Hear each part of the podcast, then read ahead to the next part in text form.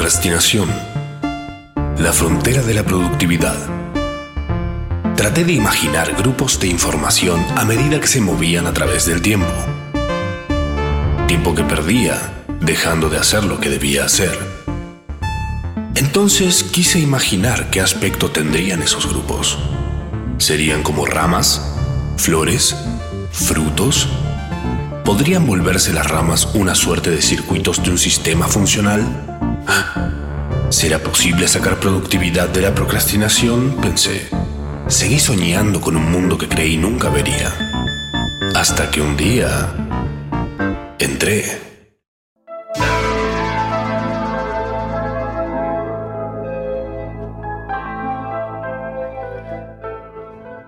Buenas noches. O si están en diferido, tal vez. eh, es otro momento del día, pero que sea bueno. Eso es lo importante. Esto es procrastinación asistida. Segundo programa. En el primero hablamos de. Ya no me acuerdo. hablamos de todo. Hablamos de mm, uso de la información. De James Murphy. De Daft Punk. de un poco de mí.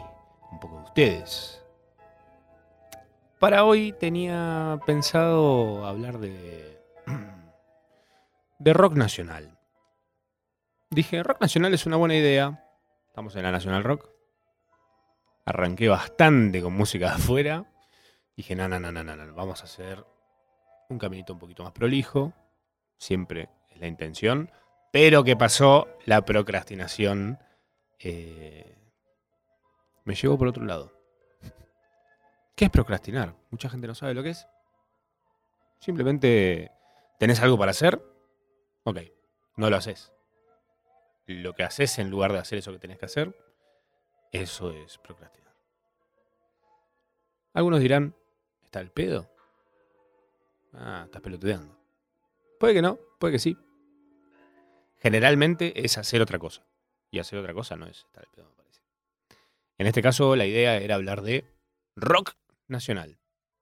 Y terminé yéndome porque la curiosidad, ¿vieron cómo es ese motor loco que nos pasea por lugares impensados? Me llevó a averiguar un poco sobre los algoritmos.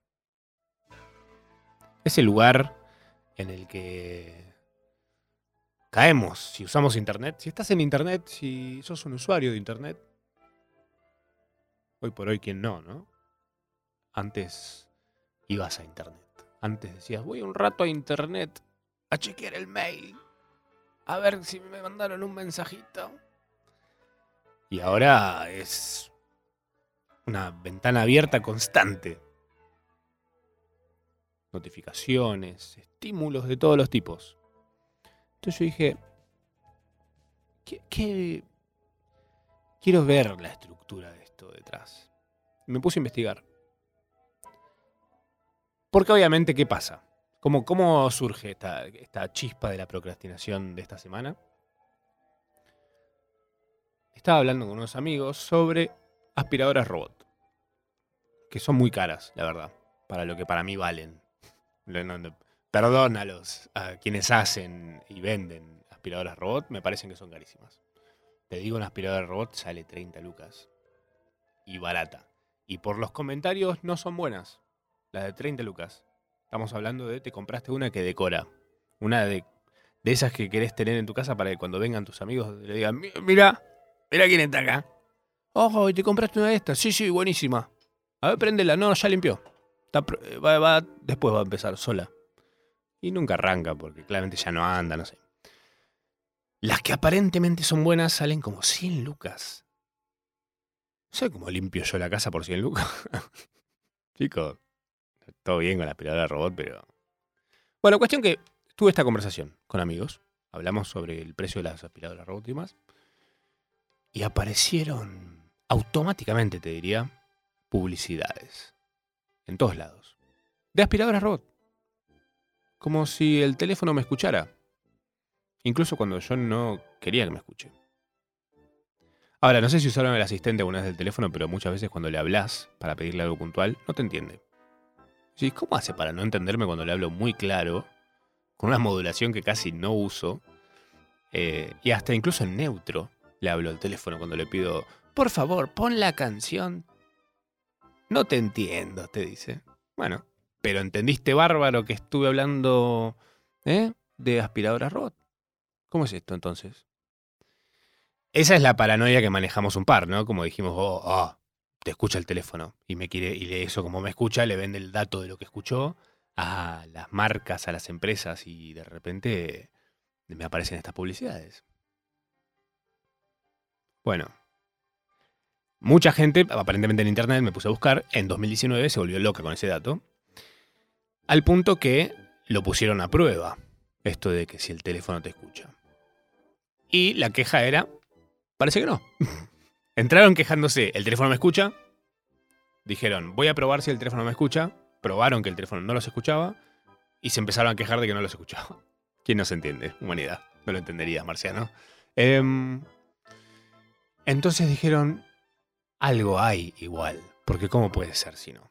Bueno, primer eh, dato que voy a revelarles es que el teléfono no te escucha, porque ¿qué pasa con escucharte?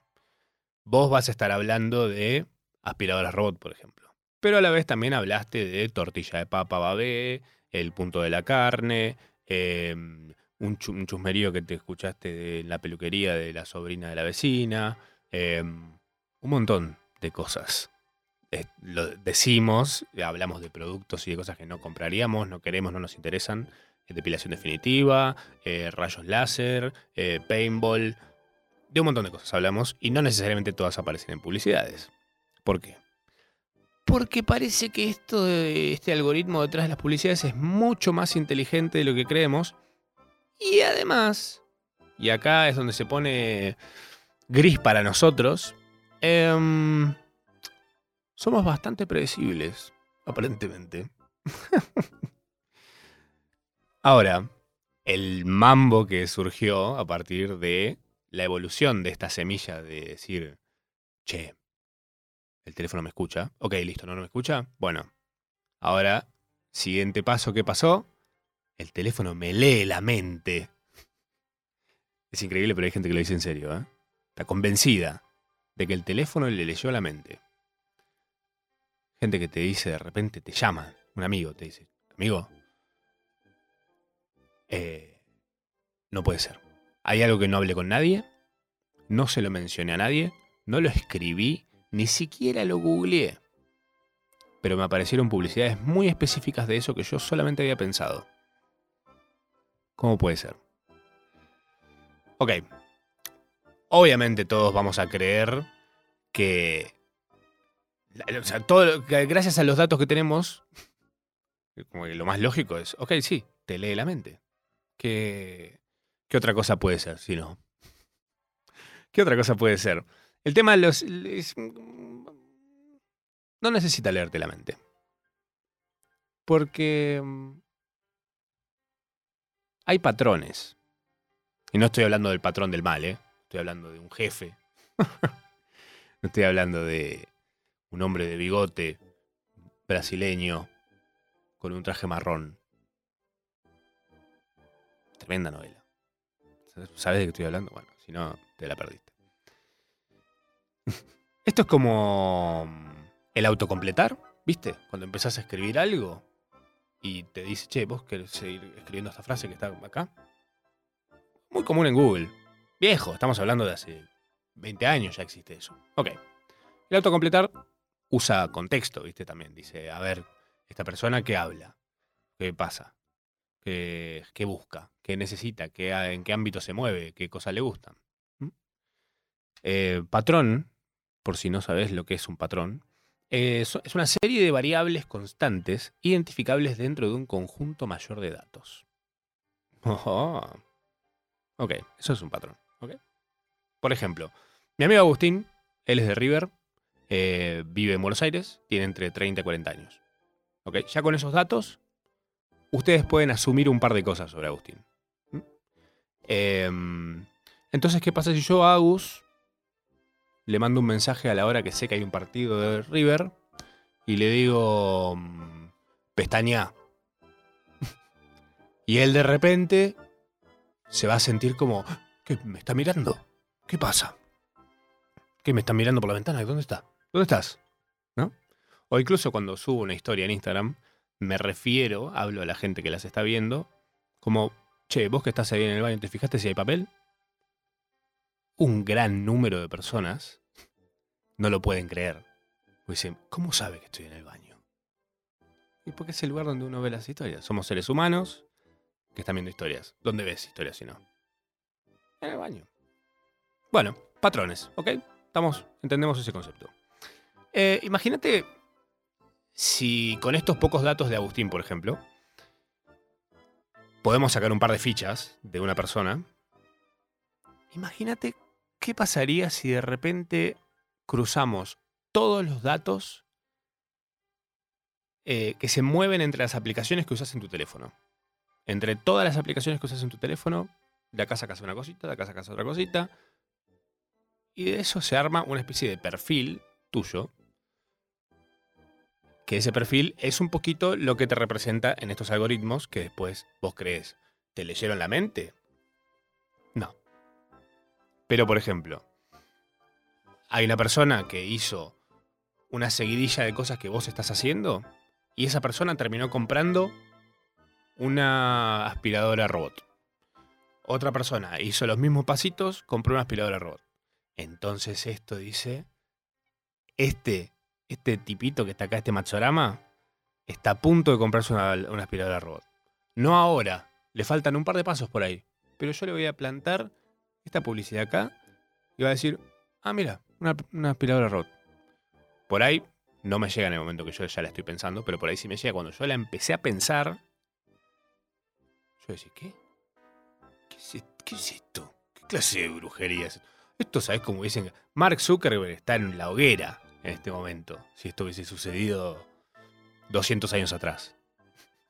Es un hechicero, brujo loco. No, bueno, es hombre, no lo hubiesen quemado. Lo hubiesen dado algo, un escudo. no sé. Bueno, ¿cómo es que saben todo esto? ¿Por qué? ¿Cómo es esto de cruzar datos? ¿Qué me estoy perdiendo? Bueno, no te estás perdiendo nada, en realidad. Casi todas esas aplicaciones que usas son gratis. Ponele comillas. Aplicaciones gratis. Gratis, decís. Ahí algo está sangrando, ¿no? ¿Qué gana eh, Instagram, WhatsApp, eh, Twitter?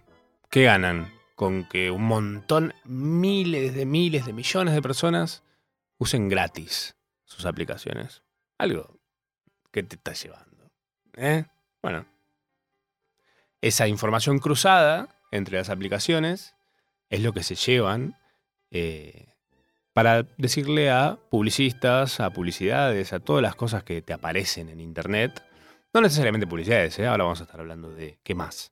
Em, te aparece de repente cosas a partir de data cruzada detrás de esas aplicaciones y eso es obviamente un negocio.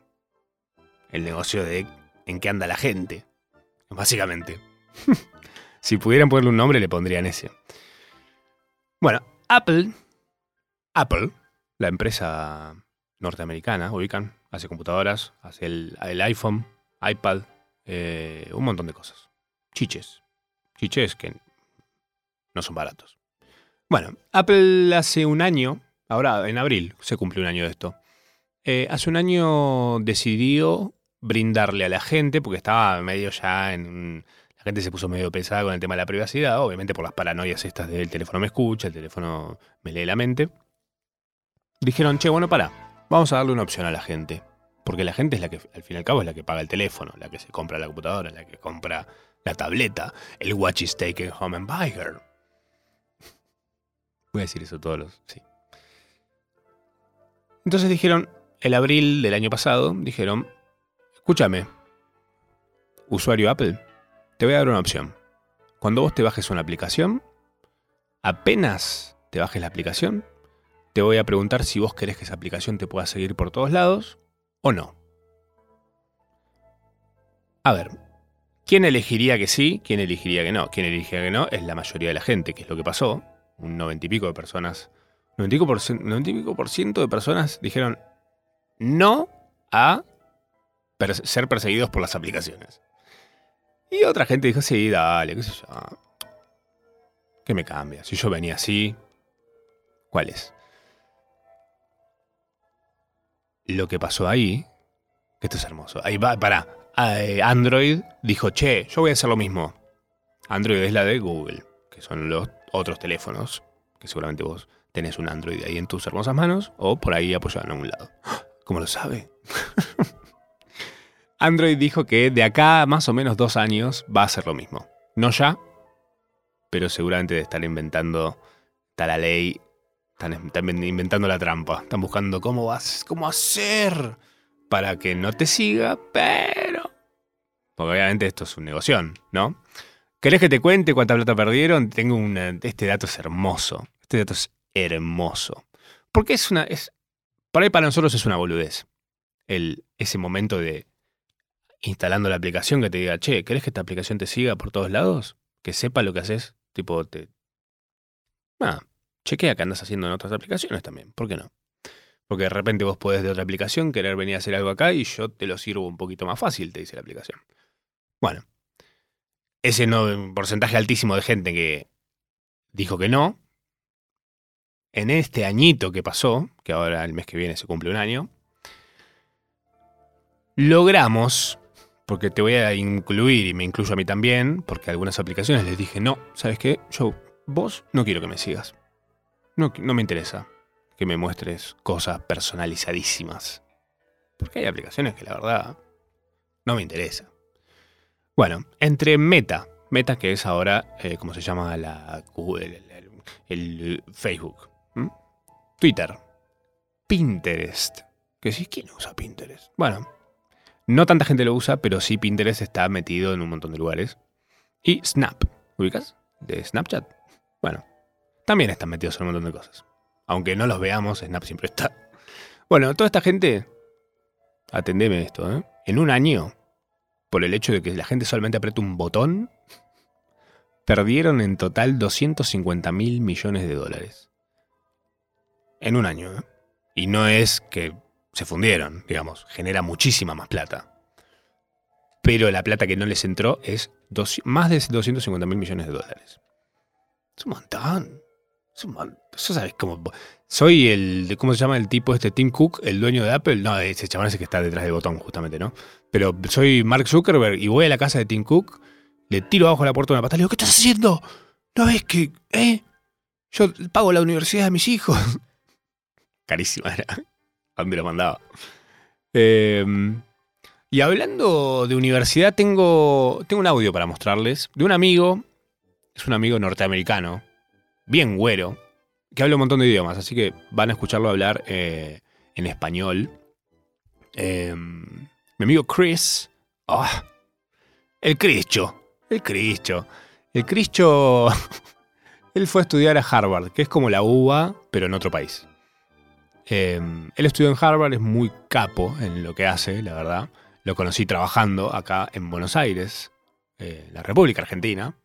Em, y el tipo realmente tiene mucha data, entonces yo le dije, mira, vos sabes algo de esto. Yo voy a hablar de esto en procrastinación asistida. ¿Te parece eh, que es un tema copado de hablar? Me dijo, sí, sí, hay un par de cosas. Em, y vamos a escuchar lo que nos dijo Chris. A ver si se entiende. Hola, hola. Me llamo Christopher Thorpe y uh, por favor discúlpame de mi español oxidado. Yo soy emprendedor y he trabajado en criptografía, inteligencia artificial, streaming TV, ciberseguridad, esas cosas. Uh, amigo Matsurama, ya sé que has hablado sobre cómo se siente como si nuestros teléfonos nos estuvieran escuchando o incluso leyendo nuestra mente cuando vemos anuncios en línea después de hablar sobre un tema. Um, para mí, yo no creo en las conspiraciones. En realidad, las redes sociales saben más de nosotros de lo que pensamos, porque pueden ver cada página web que visitamos y cada aplicación que usamos. Estos datos específicos, estos datos entran en algoritmos de inteligencia artificial, análisis predictivos, que permiten a los anunciantes predecir cosas muy bien, muy muy bien a veces exactamente lo que estamos pensando. Y a veces eso se siente creepy, muy espeluznante, como si estuviera leyendo nuestras mentes. Pero no es diferente a una pareja que nos conoce tan bien que puede terminar nuestras fases. Por supuesto, el problema real con estas redes sociales es que nos recompensan con químicos cerebrales como la dopamina cada vez que recibimos un me gusta o un, comentario positivo y eso crea un ciclo de adicción de crear contenido que pueden monetizar mostrándolo a personas con intereses similares. Y el ciclo continúa.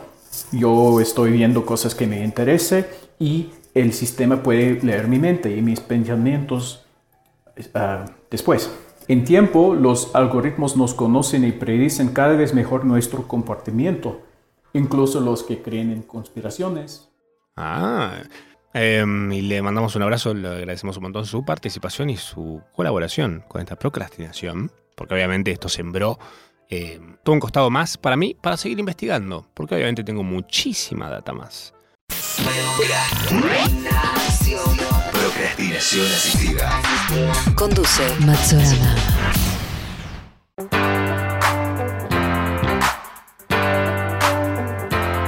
Hola Matzo. Trabajo en marketing digital y lo que dice Cristo es tal cual. Eh, hay mucha plata puesta en muchos programas para controlar literalmente lo que hacemos, qué vemos, por cuánto tiempo estamos en una página, qué comportamientos tenemos, podemos armar grupos de anuncios para ciertas eh, acciones. En plan, si estás viendo, no sé, eh, buscando abogado de divorcio a las 3 de la mañana, estás deprimido, vamos a darte estos anuncios. Cuanto más trabajo en esto, más ganas tengo de irme a una montaña sin luz en el medio del Tíbet. Bien, me gusta. Estamos procrastinando hasta las 5 de la mañana, pero el programa termina a las 9. Eh, después yo me voy a mi casa, me pongo a jugar unos jueguitos. Eh, mientras estoy jugando pido comida. Eh, Viste, normal. La vida de un soltero de 40 años. Pero bueno, yo. Soy un hombre casado de 35. Hasta las 9 estábamos haciendo procrastinación asistida. Eh, así como este audio de recién, me interesa que me cuenten en qué andan ustedes, qué andan procrastinando. Al 11 39 39 88 88. Hoy estamos hablando de algoritmos. Si recién te prendés y estás ahí diciendo, ah, a ver qué está pasando acá en la Nacional. Algoritmos. Ese esqueleto loco. No sé si esqueleto, es más tipo un sistema nervioso de la Internet que habitamos. Hace unos años no había algoritmos. Como decirte, la época de Vine, no sé si te acordás, Vine. Vine era una plataforma de videos cortos, videos de hasta 6 segundos, em, que mucha gente lo usaba para hacer lo mismo que hoy sucede en TikTok. Pero bueno, en 6 segundos. Eh, lo que pasaba con Vine es que Vine no tenía un algoritmo. Entonces, en ningún momento te mostraba algo más allá de lo que vos llegues a ver. No había un For You, una página que te muestra algo eh, curado para tus gustos. Ahora, ah, TikTok. TikTok está el que está dentro y está el que dice, no, yo ni en pedo. Ni en pedo. No, TikTok eso es para... Está lleno de adolescentes haciendo coreografías. Bueno. Ok. TikTok es el, el ejemplo de algoritmo y es a donde están virando casi todos los algoritmos hoy por hoy. Y hay una frase eh, espectacular que es un poco la definición de mm, cuál es la intención de TikTok eh, que quieren lograr y que están logrando obviamente. Es, es algo que capte tu atención para siempre con un stream infinito de entretenimiento perfecto. ¡Oh! ¿Qué? Pero sí, es un poco la idea. Eh, de por qué, tipo, mm, funciona tan bien ese algoritmo y por qué lo están queriendo imitar todos los otros grandes como Instagram y demás. Em, cuando vos entras por primera vez a TikTok, si no te bajaste nunca esa aplicación, es una aplicación de videos, em, que es muy conocida por sus challenges y sus coreografías y porque se hacen famosos músicos de un día para el otro y terminan ganándose Grammys y tocando en eventos. Em, TikTok apenas te lo bajás, lo primero que hace, como todavía no sabe quién sos, quién está del otro lado, te muestra lo más popular a nivel global. O sea, lo que más gente más ve y más consume en general. Que suele ser gente haciendo coreos, qué sé yo. Porque el público de TikTok es más tirando adolescente. eh, y por ahí cae uno con sus treinta y pico ahí, todo canoso, haciendo "Eh, permiso. Y no sé si es lo que yo quería ver. Entonces probablemente mucha gente que entra a TikTok ve eso, pasa un par de videos y dice, no, esto no es para mí. Que yo quiero seguir, quiero seguir a un par de personas, un par de periodistas, que me muestre eso. Venimos acostumbrados a eso. Bueno, acá eh, esto funciona diferente. Mucha gente te recomienda, y es lo que me recomendaron a mí, lo que un día dije, bueno, está bien, a ver, vamos a hacer esta prueba. Es educar el algoritmo. Sí, mira, boludo, que uno dice, ¿no? Mis papás a esta edad estaban hablando de otras cosas. Yo te estoy hablando de que eduques un algoritmo. Mi- Mis papás a mi edad estaban educando un segundo hijo. y yo estoy educando un algoritmo. Es casi un Tamagotchi, lo más parecido. Eh, el algoritmo lo educas de una forma. Vas viendo videos, tenés una opción que es esto no me gusta, esto no me interesa, esto me gusta. Ahora, ¿qué entiende esto? Es muy loco porque vos tenés la opción de darle me gusta a un video, eh, bajártelo, compartirlo. Todas esas cosas significan algo, obviamente. Si vos te bajás un video, la aplicación dice, ah, ah, ah, mirá, este se bajó este video y le dio me gusta a este. Pero a estos tipos de videos no les da me gusta, se los baja o los comparte directamente. ¿Con quién los comparte? Eh, ¿A qué hora los comparte? Todo eso hace que el algoritmo te entienda muy rápidamente y ponele en una semana, entras a TikTok y puedes estar una hora y media viendo videos de 15 segundos y hay altas chances de que no haya un solo video que no te parezca espectacular. Si le diste de comer a ese Tamagotchi que es el algoritmo de TikTok, eh, se vuelve realmente lo que dice acá, es, es una aplicación que capta tu atención para siempre con un stream infinito de entretenimiento perfecto. Es el sueño de la televisión en el momento en el que la televisión era eh, la caja boba. ¿Se acuerdan cuando se creía que la televisión nos iba a arruinar a todos porque se creyó que había gente que estaba perdida? Y un poco pasó, 90s, 80s por ahí, cuando fue el boom de la tele a color. ¿Qué? La tele no venía a color. ¿Y cómo venía? Entonces, bueno, pregúntale a tu abuelo. Em, la tele no venía a color y de la tele venían seis canales nada más. O menos, cuatro, tres, no sé. Cuestión que la tele soñaba con ser esto, pero le faltaban un par de cosas. ¿Y las tiene ahora quién? TikTok. Es este algoritmo. Este algoritmo interpreta quién está del otro lado de la pantalla y le da exactamente lo que quiere. Y obviamente, dándole exactamente lo que quiere, sabe también si tenés un par de marcas acá y las marcas dicen, che, yo tengo estos productos y tengo estas cosas, tengo este servicio y quiero que la gente venga a ver tal cosa, bueno, tengo la gente ideal para que vaya a consumir lo que vos tenés para darle. Y sabe exactamente que vos querés o que no sé si tal, tal vez no sabés qué querés, pero la aplicación sabe más que vos de vos mismo por ahí. Increíble. Yo, de hecho, hasta subestimaba el algoritmo de TikTok. Porque está bien, vos le das me gusta algunas cosas, no me gusta algunas otras cosas. Entonces bueno, a mí no me gusta eh, que aparezcan adolescentes bailando. No me interesa. Pero sí me interesa cosas del espacio, ponele. Me interesan cosas de ciencia. Pues sí, soy un nerd. Me interesa cuando se habla de esas cosas. Pero ¿qué pasa? De repente te cruzas con un video. El algoritmo te muestra un video que está en tema de lo que a vos te gusta. Pero hay algo en ese video que no te gusta. Entonces, ¿qué? Yo diría, me gustaría decirle, este video no me gusta, pero dije, bueno, no, no, no va a entender y me va a- si le pongo esto no me gusta, me va a dejar de mostrar este tema, que este tema sí me interesa. Qué iluso yo, ¿eh? Soy un iluso, soy muy iluso. 11 39 39 88 88 8, bueno, 4 8 son, ¿eh? Pueden mandar audios y decirme, qué iluso que sos, Machorama, sos un iluso. Qué iluso. Porque bueno, ¿qué pasó? entendí, poniendo a prueba esto, que el algoritmo sabe mucho más del video que estoy viendo, analiza el video y entiende las variables que probablemente a mí no me gusten. ¿Por qué? Porque a mí me gusta que hablen del espacio, me gusta que hablen del espacio, me gusta que hablen del espacio, pero de repente no me gusta que me hablen del espacio en chiste.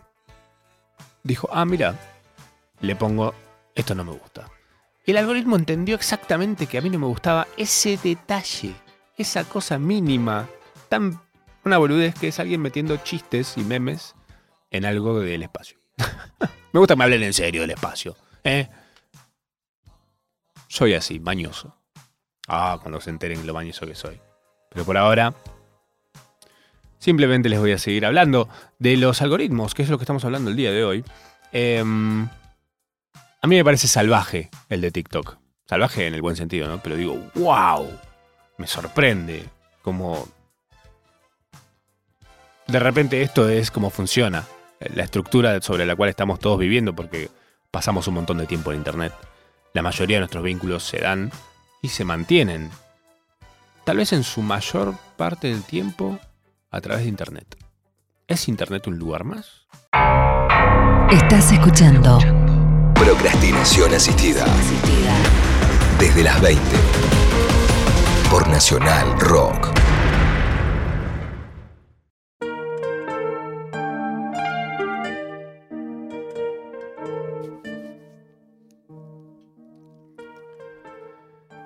Procrastinación asistida. Estamos hasta las 9 y puchito por ahí.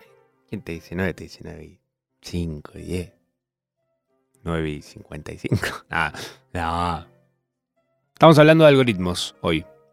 Entendiendo un poco la internet que habitamos. Eh, el algoritmo, que es el internet, entiende quién sos. Y ese entender quién sos significa vender a marcas eh, y cautivar tu atención, pero vender a marcas que vos existís y que vos querés cosas y vos tenés plata, probablemente. Eh, se mete en eso. Medio Black Mirror. ¿Ubican Black Mirror, la serie? Una serie medio eh, que habla de un futuro no tan lejano, pero como el, impacto oscuro, negativo de la tecnología en nuestras vidas.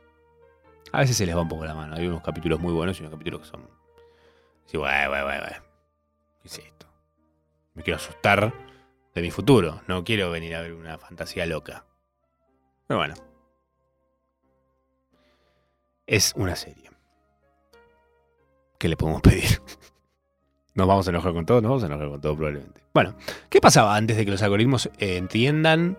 Estábamos hablando justamente de que los videos, cada video tiene algo puntual, o sea, el, el algoritmo de TikTok en este caso, pero el de Instagram también ya lo hace, analiza cada video y cada foto que vos te cruzás.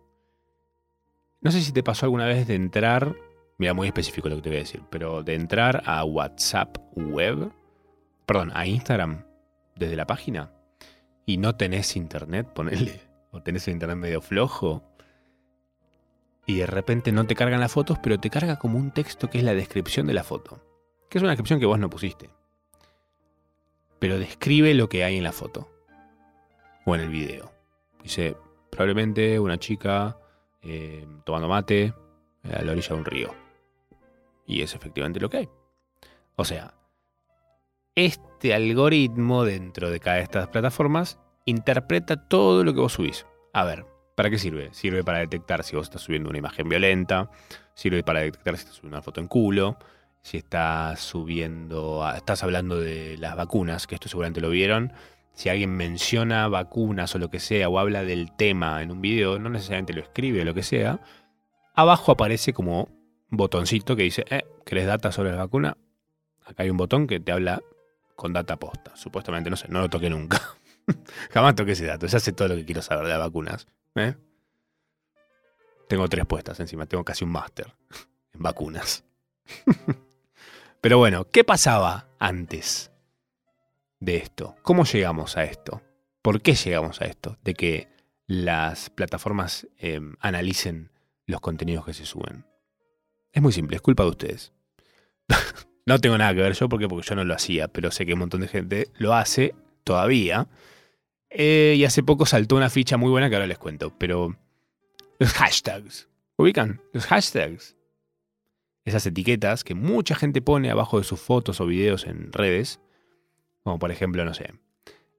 mm, hashtags tipo mm, atardecer, amigos, eh, sierras chicas, Córdoba, vacaciones, verano, una- un, un taco. es un taco de hashtags. ¿Qué significa eso? Vos en esos hashtags pones más o menos lo que hay en lo que subiste. Como le contás al sistema, hey, estoy subiendo una foto de un atardecer. Y eso supuestamente, o en su momento por lo menos funcionaba para, que el algoritmo entienda que, ah, mira, acá hay una foto de atardeceres, la voy a juntar con otras fotos de atardeceres. Cuando el sistema se cansó de ver que había gente que copiaba y pegaba el mismo taco de, de hashtags en todas las fotos, y de repente en una foto de tu sobrina soplando la velita de la torta tenías un Friends, amigos, Uritorco, Sierras Chicas. No, no hay nada de todo eso que estás mencionando. ¿Qué, qué pasa? Estás, estás tirando. Estás haciendo ruido en internet. Deja, deja, dijo el algoritmo. Voy a empezar a interpretar yo las fotos. Y yo voy a decir qué hashtags deberían estar en estas fotos.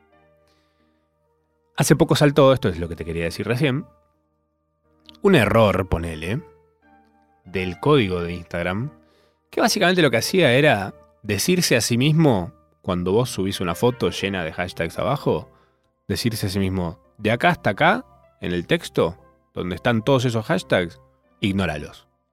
Ignóralo. Solamente toma el texto que no es un- una nube de hashtags. Y hubo gente que se enojó porque dijo, eh, yo, eh, yo estoy poniendo esos hashtags, me estás escondiendo. Instagram, ¿qué estás haciendo? Pero no, bueno, es porque esto funciona de alguna forma. Mucha gente está enojada con Instagram, por ejemplo. Instagram es tal vez la plataforma sobre la que estamos un montón porque dicen, me están haciendo el shadow banning. Shadow banning. ¿Qué es esa palabra? Puedes dejar de usar palabras en inglés, estamos en la radio nacional. Shadow banning es una expresión que mm, em, significa básicamente que la plataforma te, te esconde. Yo, por ejemplo, busco Matsorama en Instagram, no me aparece. ¿Cómo hago para encontrarlo? Tengo que meterme a un lugar donde esté Matsorama etiquetado y ahí recién puedo entrar. Yo no estoy shadowbaneado, estoy, me buscan, ponen Matzo y aparezco. Pero, bueno, mucha gente cree, está convencida de que la plataforma los esconde. Yo busco mi perfil y no aparezco, ¿qué pasa? Bueno, tal vez es porque hay un montón de cosas que suceden en tu perfil y en tus usos que a la plataforma le dan un poco de miedo porque, porque atentan contra todo este negocio que es el algoritmo. Entonces, ¿qué pasa? Mucha gente entra ahí por la dopamina, por el like, por el me gusta. Lo que decía Chris hace un ratito, esos químicos que están en tu cerebro, justamente estaban hablando de este, esta belleza que es la dopamina, que es una belleza, porque lo es, es increíble, es, es el motivo para vivir. Es, químicamente las ganas de vivir, la dopamina. La dopamina es esta cosita que en la cabeza eh, como que tira un juguito loco cuando vos de repente, no sé, metes un gol o mm, haces algo bien en el laburo lo terminaste, decís, ah, lo terminé. Esa sensación, ese placer es resultado de que la dopamina del cerebro dice, ah, sí, hicimos eso, ¡plá! Dopamina. Tipo, rega de dopamina a tu cerebro y tu cerebro tipo, "Oh, necesito lograr más cosas. Quiero más. ¿Qué más puedo hacer? Me, eh, me anoto taekwondo, dice. En Internet, los motivos por los cuales el cerebro tira dopamina se volvieron mucho más simples. Se simplificó. ¿Qué significa? Te llega un mensajito de tu crush. Te llega un mensajito de la persona que te gusta.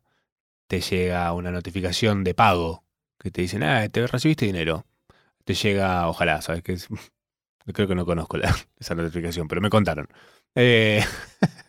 Eh, lo- e incluso, ¿sabes qué? Los emojis y los stickers animados. Todas esas cosas son estímulos.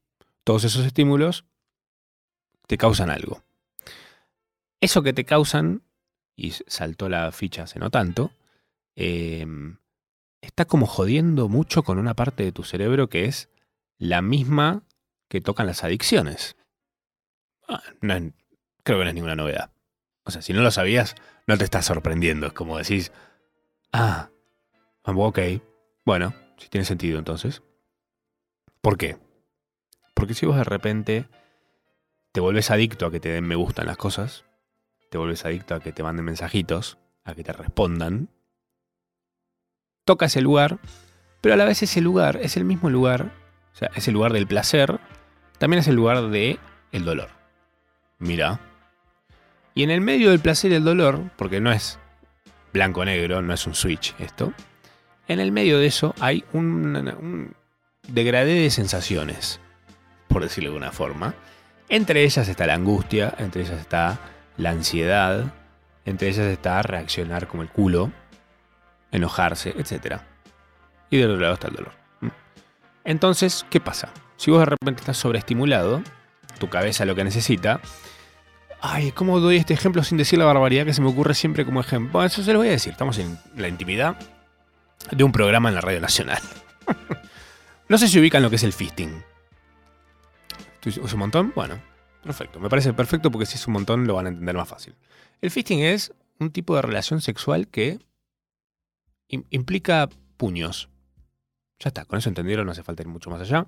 Si no lo entendieron, pueden googlear, traten de que no haya niños cerca. Em, ¿Qué pasa con eso? Probablemente muchos de ustedes no lo hacen. ¿Por qué? Porque no es tan común. Pero si lo haces, probablemente te empieces a quedar corto con cosas que eran un poco más normales. Y de repente si vas hasta ahí, en algún momento se te va a quedar un poco, vas a decir, ah, necesito algo más. Y necesito algo más. Bueno, con la dopamina pasa lo mismo. Estamos yendo a eso, justamente. Cuando estás tan estimulado, cuando de repente, porque a ver, ah, papá, estamos hablando de algoritmos, estamos hablando de publicidades. Decís, listo, no tengo plata, no lo puedo comprar, listo, se acabó. Perdiste Instagram. Pero no. Porque el negocio también está en cautivarte, mantenerte, pero ¿qué pasa con todo eso? ¿Dónde salís perdiendo de verdad vos? Y esto es lo que estuve investigando, esto es lo que encontré también. Esos algoritmos nos sobreestimulan, porque nos necesitan sobreestimulados para que estemos en, en una, y de repente nos sentimos mal. Te tira una depre. ¿Por qué? Porque te acostumbraste. Entonces, para sentirte normal, necesitas estar todo el tiempo estimulado, lleno de dopamina. Se vuelve tu base. Y esa base es insostenible. Porque si no estás todo el día viendo TikTok, no estás todo el día ganando jueguitos, no estás viendo a tu equipo meter goles todo el día, salir campeón todas las semanas, se vuelve una puerta hacia ese desequilibrio que es la puerta tenés una puerta que es la ansiedad más allá es un poco la depresión son un montón de cosas que te hacen sentir muy mal si no estás ahí arriba todo el tiempo entonces eso es lo que hay que cuidar de tener ojito con los consumos moderarnos estar un poco Ok, disfrutemos, porque obviamente la, aguante la dopamina, está buenísima. Es una re linda sensación. No dejemos de vivir de esas cosas que nos ponen eufóricos, nos divierten, nos encantan. Veámosla. Digamos, che, voy a mirar un rato de TikToks. No tres horas. Voy a jugar un ratito, 27 horas. Estuve streameando 72 horas en un jueguito. ¿Qué pasó? ¿Qué, ¿Qué está tan mal en tu vida que tenés que hacer algo así? Ah, no nos rompamos. Hagamos las cosas bien, disfrutemos lo que tenemos. La tecnología es un mundo fantástico. Puede no serlo. Nos quedaron un montón de cosas, ¿eh? Y tengo una cosa espectacular para contarles de los algoritmos, pero se los voy a contar más adelante. No sé si el próximo. No quiero comprometerme tampoco, porque ya me conozco. Y saben qué voy a hacer, lo voy a procrastinar. Hasta el martes, el, jueves que viene. Estoy calculando, se me están mezclando todos los programas que estoy haciendo. Eso me pasa por trabajar con gente fantástica que básicamente comparto todos los programas como Wesley Albornoz, eh, Laura Santi, Sus, Miki, todos los que están detrás de este programa y haciendo que esto funcione. Gente fantástica, ¿eh? Los amo, los voy a extrañar. De acá hasta el jueves que viene, voy a imprimir ya mismo fotos de todos ustedes y me voy a poner como el meme ese de Wolverine. Que si no sabes de qué estoy hablando, algún día te lo contaré. Hasta la próxima.